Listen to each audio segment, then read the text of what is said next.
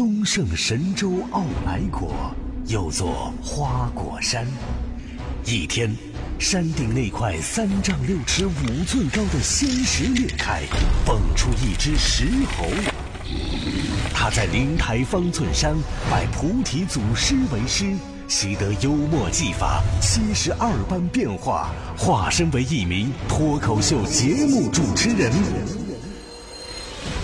每天九十分钟，穿梭城市上空，手持如意金话筒，打劫烦恼，降服忧伤。脑洞大开，翻越十万八千里，整合热点新闻，火眼金睛看穿一切表象，搜罗麻辣点评。他就是伪猴王韩小阳。现在开始，海洋现场秀。新浪、搜狐的正事，天涯、豆瓣的闲言，焦点访谈的责任感，嬉笑怒骂中纷纷入伙，时事乱砍。这里是海洋现场秀第二节的直播，我是海洋。你好，我是小爱。时事乱侃，我们绕着地球跑一圈。同时呢，也欢迎大家把你今天知道的奇闻异事、幽默的段子、各种疑难杂症的问题，都可以通过微信公号发送给我们。嗯，微信公众账号“海洋说”，大海的海，阳光的阳，说话的说。看第一个事儿。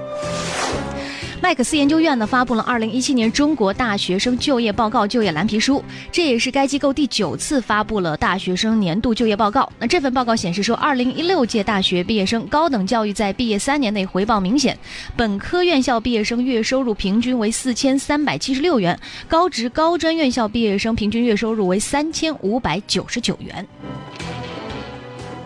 这个。对于有的人来说呢，在平均数据拖后腿这个事上，就从来没有落后过。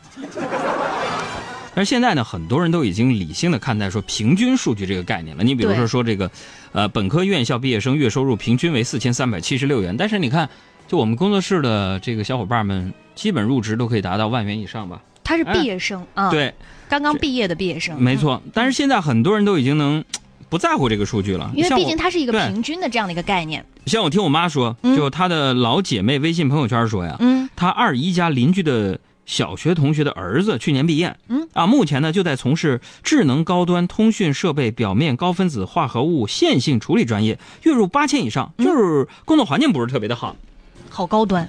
对啊，就是智能高端通讯设备表面高分子化合线性处理专业，就是手机贴膜嘛。看天，看天，还有城管，对对。再来说江苏，江苏有一位村民呢，捉到了一只蓝色的小龙虾，蓝的 blue。嗯，小龙虾呢通体蓝色，就连胡须呢也都是蓝色的。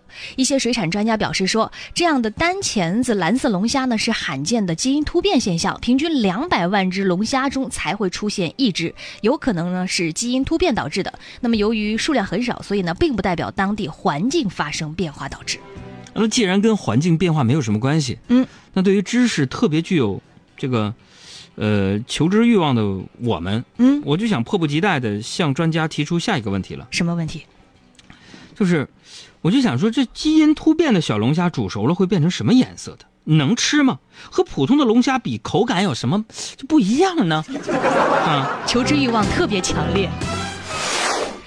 再来说重庆呢，有学校举办了谢师宴。那作为毕业典礼的一部分，当天呢摆了三十桌吃的，共三百多名毕业师生品尝。这些菜呢，据说都是毕业生的学弟学妹们亲手做的。每个班提供一道菜，或者是甜品，或者是水果拼盘。学校说呢，这是为了培养学生的感恩意识。亲手做的？对，做给毕业生师哥师姐，培养感恩意识。就说明感恩不能只挂在嘴上，是不是？嗯，你你还得保证同学们呢，你做这个东西能咽得下去，吃在肚里，你知道吗？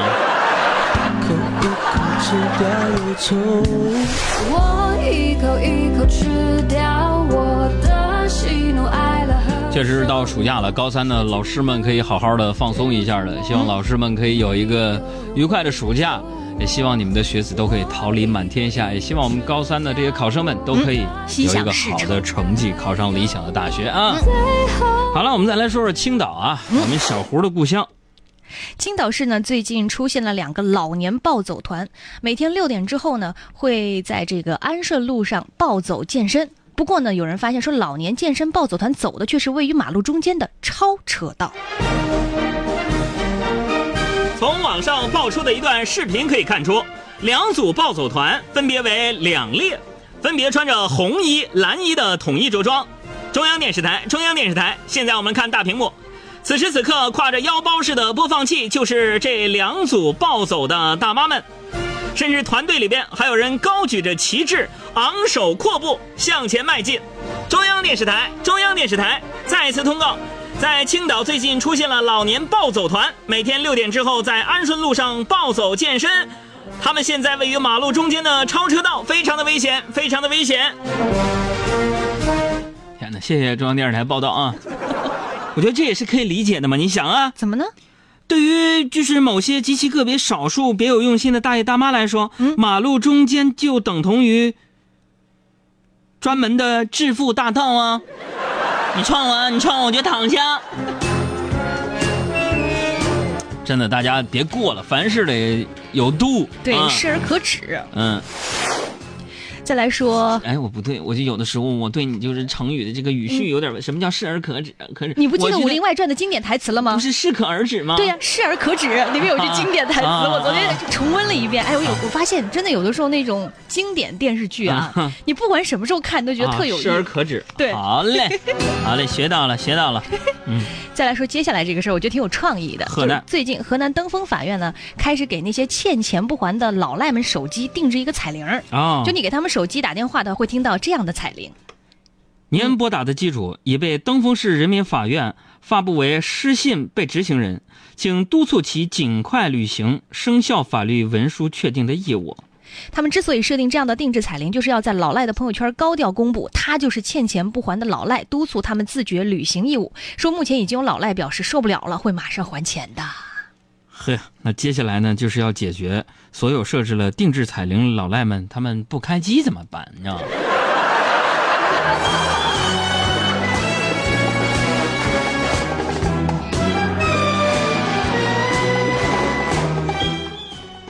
再来说，呃，路上的事儿，长途大巴超员载客呢，一直是高速公路交警长期整治的重点。最近呢，有南京交警民警对辖区车辆进行检查的时候，查获了一辆大客车是严重超载。面对交警的查处呢，司机就这么说了：“说我自己都快退休了，嗯，我本打算干完最后一票就退休，我就没想到被警察给逮了。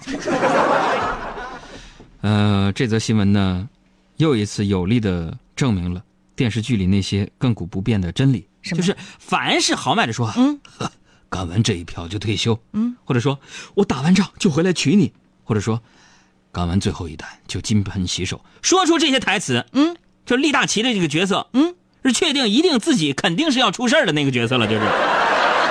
所以就告诉我们，艺术真的是源于生活，你知道吗？好，我们再来说说刚才我已经说过的《深夜食堂》这部电视剧。改编自日本人气漫画的国产翻拍电视剧《深夜食堂》呢，已经开播了，但是没想到却意外的成为了网友们的这个吐槽集中地，甚至甚至豆瓣儿现在已经出现了二点三分的这个评分的情况，刷新了二零一七年国产剧的新低。这个鉴于网上吐槽的内容，大家多少都知道了啊。我觉得还是有一点贡献是值得肯定的。什么贡献？就是随着这部电视剧的播放，嗯，大大激发了网友的编剧才能以及创作的热情，啊，多少个好本子都出来了。嗯嗯，再来说一点我个人的看法，补充一点啊，嗯，就是这部剧之所以没有日本《深夜食堂》这么广受好评，嗯，我觉得主要还是不够贴近咱们的真实生活，不够接地气。哎，我都看了四集了，嗯，是吧？这深夜食堂里的人吃东西怎么都不拍照啊？这不真实啊！对。另外，我想说啊，中国版的深夜食堂不能算是烂剧，哎，相比原剧九点二高分啊，二点四、二点三，咱们这个中国版，嗯，评分呢，估计也有原创粉丝气愤的原因，是吧？如果艺术仅仅是复制，意义就不大了，将自己的某种气味注入到其中，跟你发生关系。这才是各个行当的基本的担当，好吧？好了，我们再来说说一个日本的新闻啊。有日本媒体称呢，说中国电视剧迷住了日本人，有日本粉丝呢为了看剧，激发了他们学中文的兴趣。日本人太天真了，嗯，以为学中文就能看懂中国的电视剧了吗？笑话！朋友们，现在给我们公众账号回复“台词”两个字，回复“台词”两个字，我们一起来看看那些曾经出现在荧幕上雷人的台词，你能坚持到哪一句？啊，回复“台词”两个句字，尤其是日本的朋友们，你们你们回复台词看一下，你能给我翻译一下？无情，你无耻，你无理取闹。那你就不无情、不无耻、不无理取闹吗？哪里无情，哪里无耻，哪里无取闹？你哪里不无情，哪里不无耻，哪里不无理取闹？我就算再怎么无情，再怎么无耻，再怎么无理取闹，也不会比你更无情、更无耻、更无理取闹。那我就给你无情、无耻、无理取闹看看。哼，终于承认自己无情、无耻、无理取闹了吧？我即使无情，即使无耻，即使无理取闹，也是被你无情、无耻、无理取闹给逼出来的。就你无情、无耻、无理取闹。记住啊，给我们公号回复“台词”两个字儿，嗯，看看那些雷人的台词儿啊。我们再来看一下我们科学界的事情啊。科学家呢最近发表在《欧洲心理学杂志》上的一项研究发现，高温让人更加自私、冷漠，不愿交际，不愿帮助他人。那换句话就是说，嗯，科学家和我们所有人一样，嗯啊，认同这个世界最美好的样子就是保持凉爽，嗯鼓励人与人之间的交往，嗯啊。总的来说就是，嗯，什么？我们最佳的状态应该是躺在空调房间里边玩手机啊。再来说另外一项科学研究，说最新一项研究显示说，人类大脑啊布满了一种多维结构，说这个结构可以使你的大脑在十一维空间正常运转。什么意思？我不太明白这个新闻。就是一个新的概念，像我们不是经常会说一维、二维、三维、四维嘛？啊现在呢，在这大脑已经出现了多维结构了。那我觉得这个事儿充分也解释了为什么大家在上学的时候，嗯，怎么都学不会平面几何和立体几何了。嗯你会想，就因为我们的大脑根本啊，啊，就跟这些题目它不可能不在一个维度，是不是啊？就请你给我多一点点空间，再多一点点温柔，不要让我如此难受。谁翻唱的这么难听呢？这个古巨基那首经典的是吗情歌王是古巨基唱的吗？什么都不想要，这这现在是古巨基唱的，不是版本。是，我不要你的承诺，不要你的永远，要你可能得换个耳机了切切爱我一我知道这是情歌王，但是是古巨基唱那个版本吗？你把你的耳机左右调换一下位置吧。当作对我的回答。原来你什么都不想要。你说你想要逃，偏偏注定要落脚。剩下空心要不要伤离别？离别虽然在眼前，说再见，再见不会太遥远。若有缘，永远只能期待明天。在灿烂的季节。我是郝云，欢迎收听我的朋友海洋和小爱主持的《海洋现场秀》，路上的快乐陪驾。大家好，我是赵丽颖，欢迎和我一起收听我的好朋友海洋小爱主持的《海洋现场秀》，谁听谁皮肤白。